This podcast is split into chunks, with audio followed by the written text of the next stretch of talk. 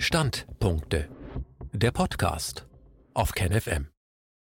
Kommt ein Börsen- oder Wirtschaftsabsturz? Ein Standpunkt von Christian Kreis, Bundestagskandidat für die Partei Die Basis. Die Ausgangslage. S&P 500 KGV auf historischem Höchststand. Das Kurs-Gewinn-Verhältnis KGV des wohl bedeutendsten Börsenindexes der Welt, des S&P 500, in dem die 500 wichtigsten börsennotierten US-amerikanischen Aktien abgebildet werden, befindet sich momentan mit gut 44 auf dem höchsten Stand der Geschichte. Für die letzten etwa 150 Jahre betrug das KGV im Durchschnitt etwa 16, der Median lag bei ungefähr 15. Unter einem Wert von 10 gelten die Aktien als unterbewertet, über einem Wert von 20 bis 25 als überbewertet ein KGV von über 44, wie es derzeit der Fall ist, zeigt also im historischen Vergleich eine ungewöhnlich hohe Bewertung an. Was heißt KGV 44? Das heißt, dass die Aktien im Durchschnitt 44 mal so viel kosten wie der ausgewiesene Unternehmensgewinn der letzten zwölf Monate. Anders ausgedrückt, Pro Dollar Gewinn muss man an der Börse momentan 44 Dollar für eine Aktie zahlen, die Unternehmen würden also bei gleichbleibenden Gewinnen 44 Jahre brauchen, bis ein Dollar heute eingesetztes Kapital amortisiert wird. Im Durchschnitt der letzten 150 Jahre musste man nur 16 Dollar dafür zahlen. Aktien sind heute also etwa 2,75 mal so teuer wie im Durchschnitt der letzten eineinhalb Jahrhunderte. Das letzte Mal, als die Aktien ähnlich hoch bewertet waren wie heute, das war im Sommer 2000, folgte ein Börsenabsturz von gut 40 Prozent über die nächsten etwa zwei Jahre. Haben wir also heute, ähnlich wie im Jahr 2000, eine Blase mit kommendem Aktiensturz? Die Aktien sind in den letzten Jahren viel schneller gestiegen als die Unternehmensgewinne. In den letzten drei Jahren sind die US-Unternehmensgewinne, abgesehen von einem kurzen Rückgang während der Lockdowns im ersten Halbjahr 2020, in etwa gleich hoch geblieben. Im ersten Quartal 2018 beliefen sich die Corporate Profits auf 1.948 Milliarden Dollar, im ersten Quartal 2021 auf 1.936 Milliarden. Im selben Zeitraum ist der S&P 500 aber um über 50 Prozent gestiegen, das KGV hat sich in diesen drei Jahren um fast 80 Prozent erhöht. Deutlich steigende Aktienkurse bei gleichbleibenden Gewinnen sind ein Hinweis auf eine Aktienblase, auf heiße Luft bei den Bewertungen. Was heißt heiße Luft? Wenn man als Anleger eine Aktie kauft, erwirbt man einen künftigen Zahlungsstrom, die künftigen Gewinne.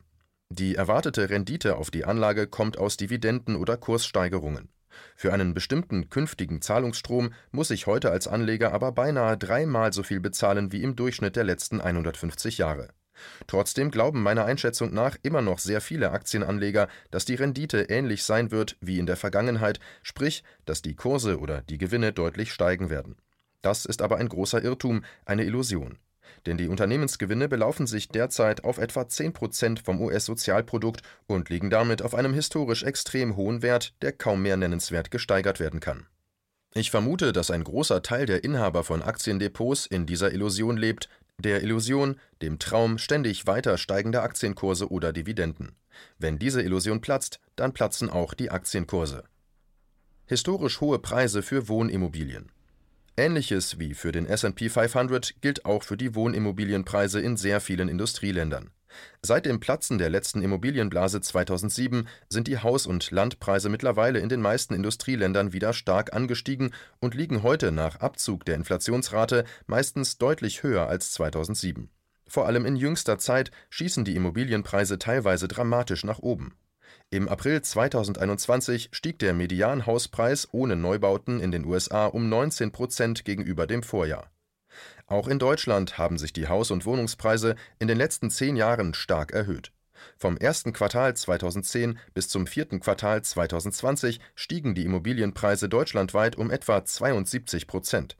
Allerdings liegen die deutschen Hauspreise im internationalen Vergleich und vor allem gemessen am Einkommen der Menschen noch immer weit unter den Werten fast aller anderer Industrieländer. Deutschland ist in puncto Immobilienpreise trotz der Preissteigerungen der letzten zehn Jahre nach wie vor ein Schnäppchenland. Was heißt Blase oder Überbewertung? Man kann die Hauspreise mit den Einkommen vergleichen. Dann bekommt man die sogenannte Erschwinglichkeit.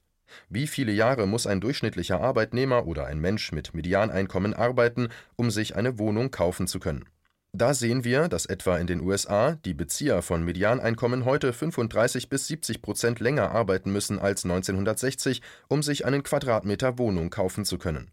Das nähert sich wieder dem unhaltbaren Niveau von 2008, als es 45 bis 80 Prozent mehr als 1960 waren. Wie sollen sich die jüngeren Menschen den Kauf eines Hauses leisten können, wenn sie immer mehr Stunden dafür arbeiten müssen? Auch in Großbritannien hat sich die Erschwinglichkeit seit 2001 dramatisch verschlechtert. Statt gut vier Jahre um die Jahrtausendwende muss heute ein britischer Durchschnittsverdiener etwa acht Jahre arbeiten, um sich ein Haus kaufen zu können. Die Erschwinglichkeit in England war Ende 2020 so schlecht wie seit etwa 120 Jahren nicht mehr. Auch in Deutschland ist die Erschwinglichkeit seit etwa 2011 gesunken, ist aber immer noch extrem viel besser als in den 1980er Jahren. Oder man kann die Hauspreise ins Verhältnis zu den Mieteinnahmen setzen dem sogenannten House Price to Rent Ratio. Auch hier sehen wir, dass in den letzten Jahren in fast allen Ländern die Hauspreise sehr viel stärker gestiegen sind als die Mieten, und zwar um 20 bis 30 Prozent. Das heißt aus Anlegersicht, ich bekomme immer weniger laufende Rendite in Form von Miete auf mein eingesetztes Kapital oder anders ausgedrückt, ein Anleger muss heute einen deutlich höheren Preis für einen erwarteten Mietzahlungsstrom zahlen als vor ein paar Jahren. Die geringen Mieten werden, genauso wie die geringen Dividendenrenditen, so lange akzeptiert, solange die Hauspreise ständig weiter steigen. Das ganze Spiel baut also in gewisser Hinsicht, ähnlich wie die Aktienmärkte, auf ständig weiter steigende Hauspreise. Auch hier wiegen sich meiner Einschätzung nach viele Hauseigentümer in einer Illusion. Sie glauben an einen höheren Wert ihrer Immobilie, als ihr nach den ökonomischen Grunddaten eigentlich zukommt. Stehen wir also vor einer zweiten Immobilienblase wie 2007? Deren Platzen hat seinerzeit den weltweit schlimmsten Wirtschaftsabsturz der Nachkriegszeit ausgelöst, die Great Recession. Ich glaube, sowohl an den Aktien wie an den Wohnimmobilienmärkten stehen die Ampeln eher auf Rot als auf Gelb. Hintergründe Der Schlüssel für die derzeit extrem hohen Aktien- und Immobilienbewertungen sind die Zinsen weil seit 2008 die Nominalzinsen von den westlichen Notenbanken über weite Strecken nahe Null gehalten wurden und die Realzinsen daher über viele Jahre hinweg sogar negativ waren, war es extrem lohnend, Kredite aufzunehmen. Das viele billige Geld hat seinen Weg an die Aktien- und Immobilienmärkte genommen, weil man mit Anleihen und Schuldpapieren fast keine Renditen mehr erzielen konnte, ergoss sich das renditesuchende Kapital in Aktien- und Immobilieninvestments und hat deren Preise in unnatürliche Höhen getrieben Solange der Nominalzins der Notenbanken nahe Null und der Realzins negativ bleibt, dürfte dies auch in Zukunft so weitergehen. Doch die Frage ist, wie lange noch? Als am 12. Mai 2021 mit 4,2 Prozent überraschend hohe Inflationszahlen aus den USA gemeldet wurden, gab es ein kurzes Börsenzittern, weil im Markt eine Anhebung der Notenbankzinsen befürchtet wurde Nachdem die US-Notenbank beteuert hatte, trotz der hohen Inflationsrate ihre Zinsen nicht anzuheben, erholte sich die Börse schnell wieder und die Party ging weiter. Diese kurze Episode zeigt aber gut, wie nervös die Aktienbörsen sind und wie sehr sie an den Niedrigzinsen der Notenbanken hängen. Eine signifikante Erhöhung der Leitzinsen dürfte die Börsen einbrechen lassen. Der Hauptgrund dafür sind die historisch einzigartig hohen Schulden weltweit. Im Zuge der Corona-Lockdowns sind sie allein im Jahr 2020 von etwa 320 auf 360 Prozent der Weltwirtschaftskraft nach oben geschnellt. Wegen dieses riesigen Schuldenbergs dürfte jede leichte Erhöhung der Notenbankzinsen schnell zu starken Kreditausfällen führen und dann die Börsen- und Immobilienpreise auf Talfahrt schicken. Aber nicht nur eine Zinserhöhung kann ein Erdbeben an den Finanzmärkten auslösen, sondern auch andere Schocks. Für die Stärke der Kursschwankungen (Volatilität) an den Börsen besonders interessant ist der Umfang der kreditfinanzierten Aktienkäufe an der Wall Street, sogenannte Margin Debt. Sie sind seit dem Ende des massiven, aber kurzen Lockdown-Börsencrashes im März 2020 um etwa 70 Prozent von rund 500 Milliarden auf 847 Milliarden Dollar im April 2021 und damit auf einen weiteren neuen Höchststand geklettert das heißt, derzeit werden etwa 847 Milliarden Dollar Aktienkäufe nicht mit eigenen, sondern mit Fremdkapital finanziert. Auch wenn im Verhältnis zum SP 500 der Anteil der kreditfinanzierten Aktienkäufe von 2007 bis 2019 höher war, zeigt der einzigartig rasante Anstieg in den letzten 13 Monaten, dass ein Teil des Börsenaufschwungs mit Schulden finanziert wurde. Diese Margin Debt erhöht das Risiko von Börsenanlagen. Sie verstärken sowohl die Aufwärts- wie die Abwärtsbewegung und können daher einen einsetzenden Börsenabschwung leicht in einen Crash übergehen lassen. Alle drei größeren Börsenkorrekturen seit 2000 waren jeweils von einem starken Rückgang der Margin Debt begleitet, genauer gesagt, die Rückforderungen der Kredite führten zu zusätzlichen Aktienverkäufen und beschleunigten dadurch den Abschwung. Ein aktuelles Beispiel dazu von März 2021 ist Archegos. Ein einziger vergleichsweise kleiner Investor hatte sich verspekuliert, dadurch die Aktienkurse von zwei Großbanken auf Talfahrt geschickt und sogar die Börsenkurse insgesamt belastet. Einer der Gründe dafür war, dass Archegos stark kreditfinanzierte Börsengeschäfte gemacht hatte. Was passiert erst, wenn einmal ein Großinvestor auf dem falschen Fuß erwischt wird? Auch der Bitcoin-Absturz Mitte Mai hatte Auswirkungen auf die Börsenkurse allgemein. Dadurch, dass einige Anleger kreditfinanzierte Geschäfte in Bitcoin eingegangen waren, kam es zu Kreditabzügen. Diese verstärkten den Kursverfall und lösten einen regelrechten Crash bei den Kryptowährungen aus, der auch auf die Aktienmärkte überschwappte. Die aktuelle Bitcoin-Entwicklung zeigt, dass ein Absturz auf einem Gebiet schnell auf andere Anlagegebiete übergreifen kann. Dazu kommt, die weltweiten Schulden der Unternehmen ohne Banken und Versicherungen belaufen sich derzeit auf 84,6 Milliarden Dollar oder 101 Prozent des Weltsozialproduktes. Sehr viele Unternehmensschulden haben ein schlechtes Rating, BBB oder schlechter.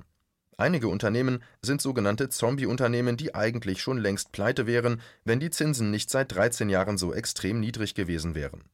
Ähnliches gilt für den Immobilienmarkt, fast alle Immobilien werden mit hohen Krediten finanziert. Wenn einmal eine Abwärtsbewegung bei den Immobilienpreisen einsetzt, wie 2007, fallen schnell viele Kredite aus und wie in einem Schneeballsystem kann sich der Abschwung leicht auswachsen zu einem Immobiliencrash. Was kommt? Ich fasse zusammen. Die Börsen- und Immobilienpreise sind wegen der jahrelang von den westlichen Notenbanken verfolgten Politik des Gelddruckens, Quantitative Easing und künstlich extrem niedrig gehaltene Zinsen heute durch die realen wirtschaftlichen Kräfte nicht mehr gerechtfertigt. Die Preise sind zu hoch. Viele Anleger leben in der Illusion, dass sie ihr verliehenes Geld komplett zurückbekommen werden und dass ihre Vermögenswerte, das heißt die Anleihen, Aktien und Immobilien, tatsächlich so viel wert sind, wie auf dem Papier steht. Das sind sie aber schon längst nicht mehr. Das Aufwachen wird schmerzhaft werden, denn nach allen Gesetzen der Ökonomie muss eine Bereinigung kommen.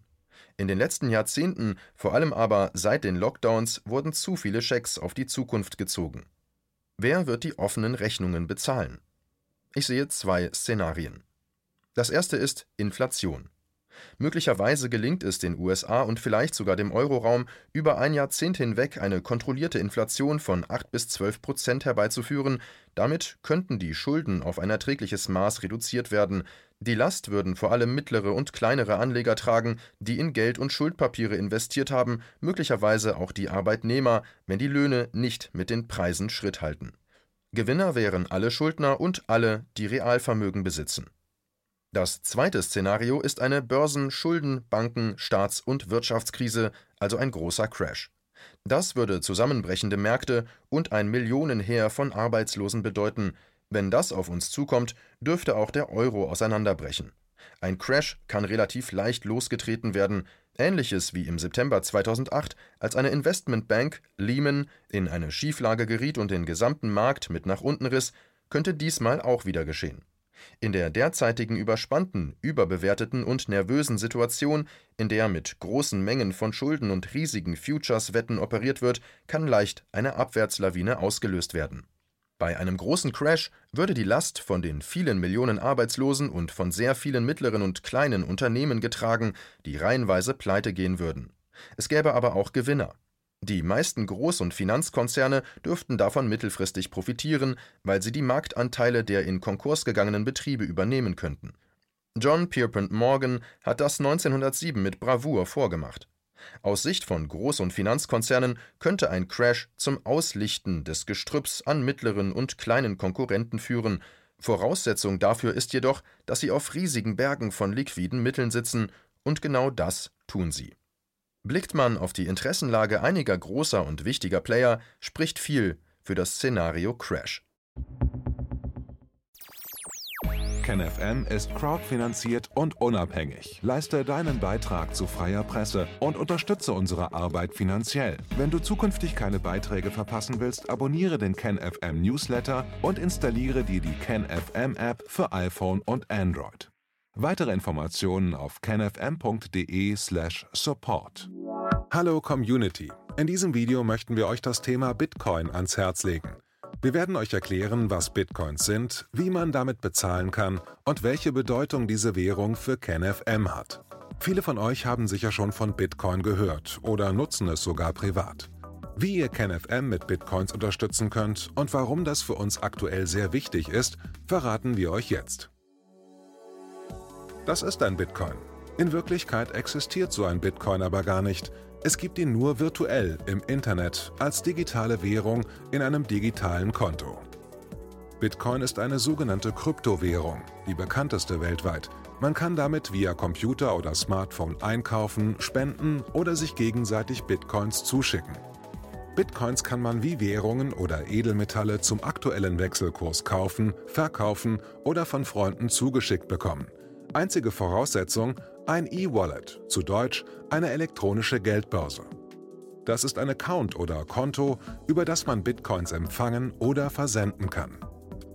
Wie ihr wisst, nutzen auch wir bei KenFM schon seit ein paar Jahren Bitcoin, damit wir im Notfall auch finanziell unabhängig bleiben können, zum Beispiel von Banken, die uns nicht mehr mögen. Da viele Banken mit unserer Berichterstattung nicht einverstanden sind und nicht im Zusammenhang mit KenFM genannt werden möchten, kam es in den letzten Monaten so weit, dass uns gar keine Bank mehr mag. Weshalb wir leider damit rechnen müssen, vom kompletten IBAN-Zahlungsverkehr ausgeschlossen zu werden. Deshalb der Appell an euch, beschäftigt euch jetzt schon mit der Funktionsweise von Bitcoin, damit ihr uns auch im Notfall trotzdem weiter unterstützen könnt. Alles, was ihr dafür tun müsst, ist, eure bisherige Unterstützung in Euro einfach in Bitcoin an uns zu senden. Dazu legt ihr einfach eine kostenlose E-Wallet an, wandelt einen Betrag eurer Wahl in Bitcoin um und sendet uns diesen an unseren Bitcoin-Account. Den Link findet ihr unter jedem unserer Beiträge sowie unter diesem Video. Alternativ dazu könnt ihr aber auch diesen QR-Code mit eurem Smartphone scannen. Übrigens, eine detaillierte Schritt-für-Schritt-Anleitung haben wir zum Nachlesen für euch schon einmal vorbereitet. Ihr findet sie auf canfm.de/bitcoin. Ob Bitcoin oder Kryptowährungen wirklich die Zukunft des Geldes sind, wissen wir nicht. Aber vielleicht ist das bald unsere einzige Option, so unabhängig wie möglich und vor allem ohne Bankkonto für euch in Zukunft weiterhin freien und unabhängigen Journalismus machen zu können. Wir hoffen sehr auf eure Unterstützung und sagen jetzt schon tausendmal Danke. Euer Team von KenFM.